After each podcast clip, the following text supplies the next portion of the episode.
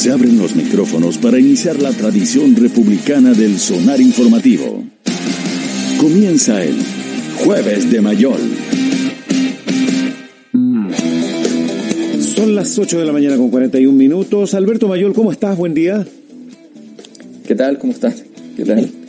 Eh, a ver, el, tema de la semana eh, vuelve a ser el retiro del 10%. El segundo retiro en este caso, un proyecto que eh, ha tenido un respaldo contundente eh, por parte de los diputados en la sala.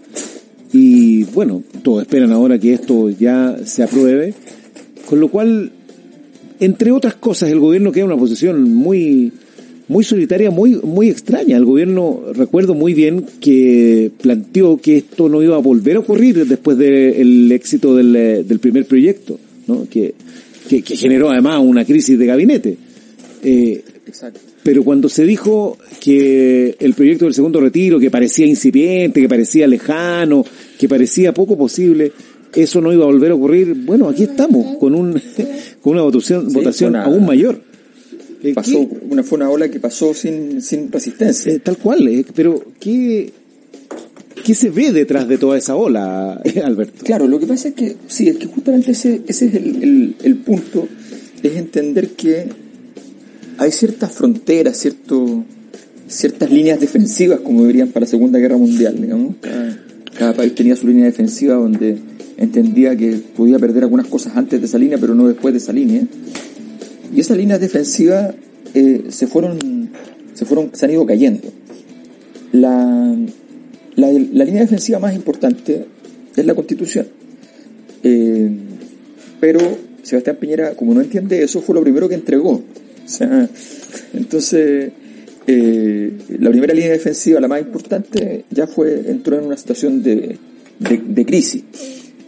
La segunda línea defensiva, que, que desde el punto de vista de la, de la importancia eh, histórica quizás es menor, pero desde el punto de vista de, de la práctica cotidiana y del, del modelo económico es, es mayor, es la línea de la, del, del 10% de la AFP.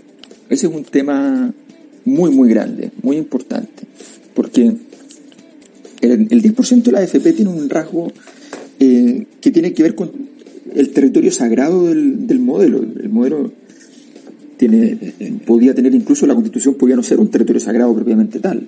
Era una, era una, una cosa defensiva. Pero había una cosa que tenía, que, que tenía cierta magia, incluso cierta aceptación de parte de la, de, de, de la ciudadanía, independiente de las críticas a la AFP, que era la idea de que efectivamente estos montos eran nuestra plata y eran propias, pero eran para las pensiones. Cuando se rompe eso, cuando se rompe ese imaginario, el asunto se complica mucho. Y es ahí donde surge el tema de, de, que se rompe, se, se quiebra por completo un elemento que era un tabú, era algo imposible, inaceptable, intocable. Y cuando se acepta, y en vez de advenir el, el, infierno o el purgatorio, lo que ocurre es que más o menos las cosas anduvieron bien, sirvió efectivamente para la economía, todas cosas esperables, y también, también eso es, eso es cierto. Eh, y entonces eh, aparece la, el segundo 10% con un espacio donde la gente dice, ¿saben qué? Este futuro que me, que me espera, malo, eh, muy malo, más o menos bueno o bueno, tampoco cambia mucho por lo que pasa en este territorio sagrado. Yo de momento la verdad es que ya no me interesa respetar esta, esta norma. Lo importante está ahí, más que en la utilidad, es la sensación de que vale la pena o no vale la pena respetar es- esta norma. Esta norma legal por un lado y también una norma social.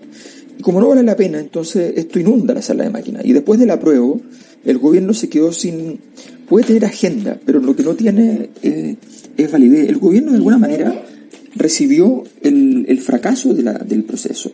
O sea, el gobierno por no tomar cartas a favor del apruebo, que fue una, una locura en realidad, eh, sencillamente entró en una, en una espiral donde de alguna manera quedó vinculado eh, por, la, por, por la intensa campaña de los sectores de derecha al respecto con el rechazo. si bien eso no, eso no es una, es una, no es una vinculación directa, en términos de los votos es así, o sea, el, el apruebo se llevó gran parte de la votación que está en contra del gobierno. Entonces, eh, en este escenario, con un gobierno que, que, que, no, no tiene muro de contención, bueno, aparece el 10%, el gobierno en vez de entregarlo rápido pone una resistencia fallida, igual que la primera vez, que dice, no, mejor, mejor esta política pública que el retiro del 10%, al final gastó la plata en la política pública y tuvo el retiro del, del 10%, y ahora va y dice, no, pongámosles tributos, pongámosle una serie de condiciones, y eso eh, termina por no, por no prosperar. Eh, y, finalmente la gente lo vio con un elemento de obstrucción. Entonces, finalmente, esto es una señal muy clara del, debilitamiento y de que la llegada de Delgado, en el fondo, es una llegada que es interesante porque viene a plantear la posibilidad de que el gobierno haga otra cosa. La pregunta es si el gobierno hace otra cosa, ¿es el gobierno o no es el gobierno? Esa es la pregunta. Pero, pero ¿qué puede hacer? Si está bueno, en el suelo, digamos.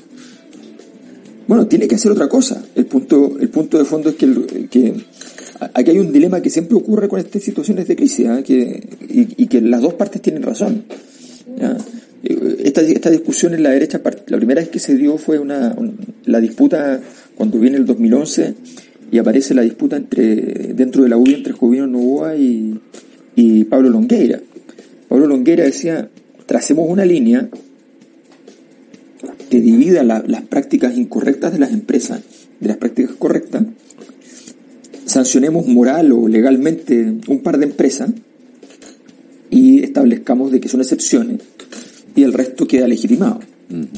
Y la tesis de Jovino Nova era, si tú la frontera entre lo legítimo y lo legítimo la corres en favor de los rivales, en el fondo, y entregas empresas, después te van a correr la línea de nuevo, de nuevo y de nuevo.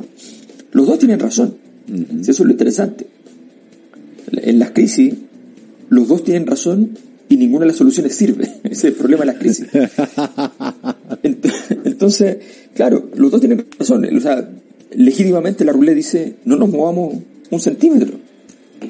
Porque ¿para qué nos vamos a mover un centímetro si ya estamos aquí en una situación desesperada y si empezamos a, ceder? Mira, mira, pongámonos un ejemplo, mira cómo terminó Gorbachev por moverse. Entonces, cuando, cuando, cuando, cuando la legitimidad es muy baja, moverse también es una muy mala señal si lo haces tarde. Claro. Debiste hacerlo claro. 10 años antes. Es que se puede poner exactamente el mismo ejemplo. Mira cómo terminó Gorbachev por no moverse a tiempo. Mira cómo terminó Gorbachev por no moverse a tiempo y cuando se movió ya era tan tarde claro. que su movimiento fue hipertrófico, o sea, en vez de ser un movimiento delicado como él pretendía, se transformó en una cosa gigante, pero no porque él quisiera. Claro. Ya, pero pero tú tienes que gobernar, o sea, eh, lo que lo que se ve hoy día es una inacción que que, tampoco es, digamos, que, que, también tiene sus consecuencias, o sea, eh, hoy día, por ejemplo, el, el Senado ya está tomando la decisión de retomar la discusión del proyecto de pensiones eh, por su cuenta sin esperar las indicaciones del, del gobierno. El gobierno que sí, lo parece que, que se, se, termina antes de tiempo, no, no solo un pato cojo, sino que no, no, no se ve una reacción más allá de, de, de, condenar cierta, de condenar el populismo, por ejemplo, o de mantenerse, como tú dices, eh, sin, eh, sin hacer, digamos, lo que, eh, lo que podría convertirse después en, en, un error mucho, mucho mayor. Tiene, tiene que gobernar el sí, gobierno. Claro. claro. lo que pasa es que la, la, la pregunta es, cuando tú tienes un déficit de, capacidad de gobierno ¿eh? muy grande, la pregunta es eh, cómo empujas esa capacidad de gobierno. ¿Cómo empujas esa capacidad de gobierno para que efectivamente puedas gobernar? Eh, la verdad es que en el, gobierno ese, ese arte, ese arte de manejar en tiempos de crisis la capacidad de aumentar la potencia gubernativa, no es un arte muy fuerte. O sea, en general, los nombres por duros, por blandos, en general, el único que tenía ese arte, hay, habrá que decirlo, es Mañalich. Entonces, mientras Mañalich estuvo a cargo del buque en la práctica, el gobierno tuvo muchas polémicas, muchos problemas, pero tuvo gobierno. Eh, desde que Mañalich sale, sencillamente se, se les acaba la capacidad de gobierno. Y claro, tú puedes tener días mejores. Y ahí es donde em, reina la confusión cuando la gente no, no maneja como el, código de la problema, de lo que significa manejar una crisis. Hay días mejores. Esos días mejores pueden ser los peores en realidad. Porque cuando tú estás con una, con, con, días muy malos, muy álgidos, normalmente significa que estás chocando, estás chocando, estás chocando, esto es un conflicto, es una guerra. Y, y, pero significa que tienes capacidad de respuesta, porque estás, estás peleando, estás en agonía, la palabra agonía viene de lucha. Pero los días, los días, los días buenos, aparentemente buenos porque está tranquilo, no tienes idea de lo que está pasando detrás. Lo que está pasando detrás es que tus diputados empiecen a mirar para el frente y dicen, pucha, ¿para qué me quedo acá? Si acá todo se va a ir al carajo. Tus candidatos presidenciales empiezan a mirar para el frente y dicen, yo, ¿para qué me quedo acá? Yo tengo que buscarme la vida. Eh, y, y, todo empieza a girar hacia otro lugar. Entonces, en, los días tranquilos es donde se determinan eh, las condiciones estructurales finalmente en crisis como esta. Y eso es lo que le está pasando al, al, gobierno, que, que, tuvo un par de, de, semanas en que sentía que, que más o menos eh, la sensación en el gobierno era, era, no era mala, era como, oye, pero estamos logrando instalar agenda, sí, sí, logramos que meter este tema y claro, salió al final un poco mal, pero por lo menos nos hicieron caso y, en fin, no, está instalando el tema la, la, calle, no, pero si la calle ya ganó, ahora la calle está en el Congreso.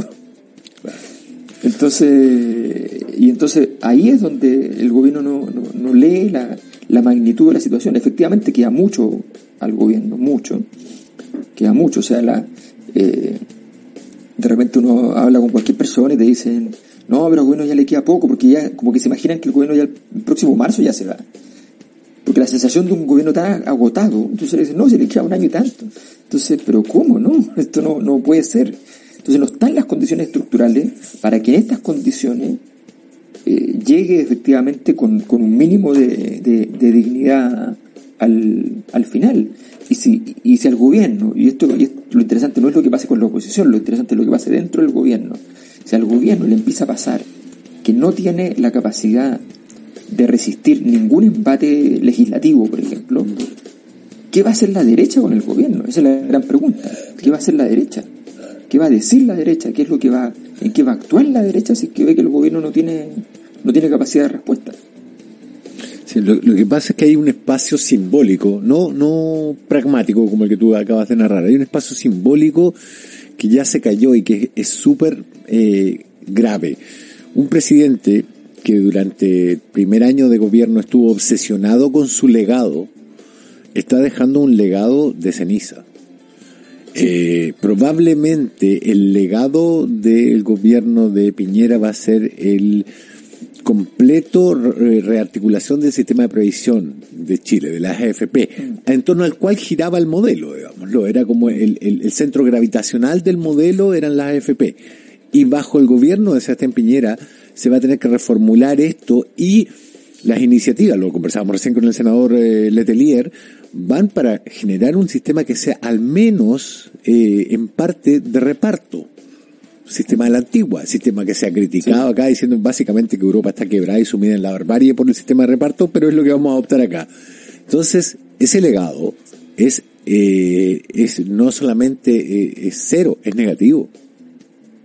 No, claro, a ver, o sea, lo que, lo que tú dices es, o sea, describirlo es espantoso. O sea, es, un, después de una guerra. O sea, tú lo que miras es que Sebastián Piñera tenía claramente establecido cuál iba a ser eh, su legado. Ese legado tenía una cara, digamos, que era muy positiva para la derecha, desde el punto de vista de que él venía a retomar la consolidación del modelo económico, venía a establecer que la constitución y todos esos proyectos extraños, entre comillas, esa idea, quedaban fuera de, circulación y se consolidaba. Venía a reivindicar el crecimiento económico y a producir crecimiento económico. Ese era su, su, gran legado. Eh, esa era su, su, primera etapa. Eso es lo que a la derecha le interesaba, le interesaba más.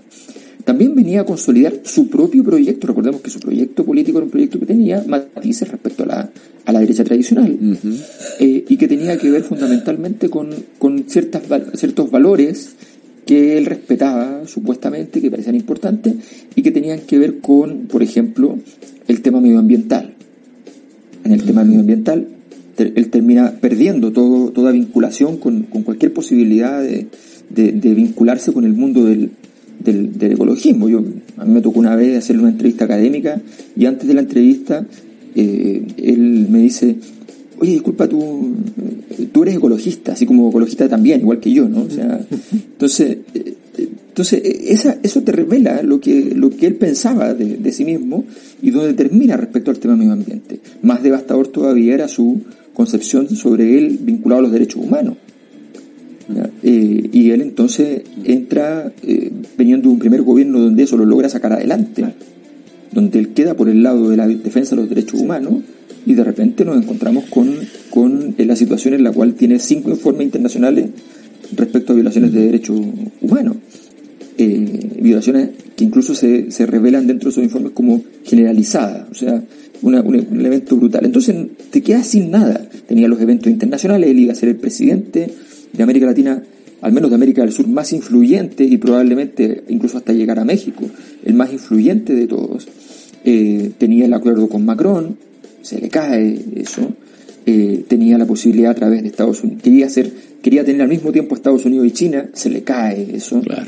O sea, ¿qué le quedó? No le queda nada, no le queda nada. Y entre medio entrega el, campo devastado respecto a todos los, avances estructurales en transformaciones que eran inéditas en la historia, que eran imposibles, que al, inicio de su gobierno eran imposibles, eran utópicas, eran, eran casi absurdas, y que hoy día son completamente posibles y que las vota su sector de, eso estamos hablando.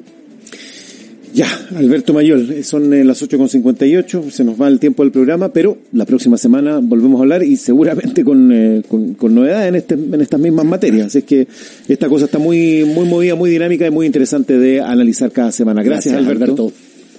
Gracias, Pablo. Gracias, Rafael. Chao, que estés bien.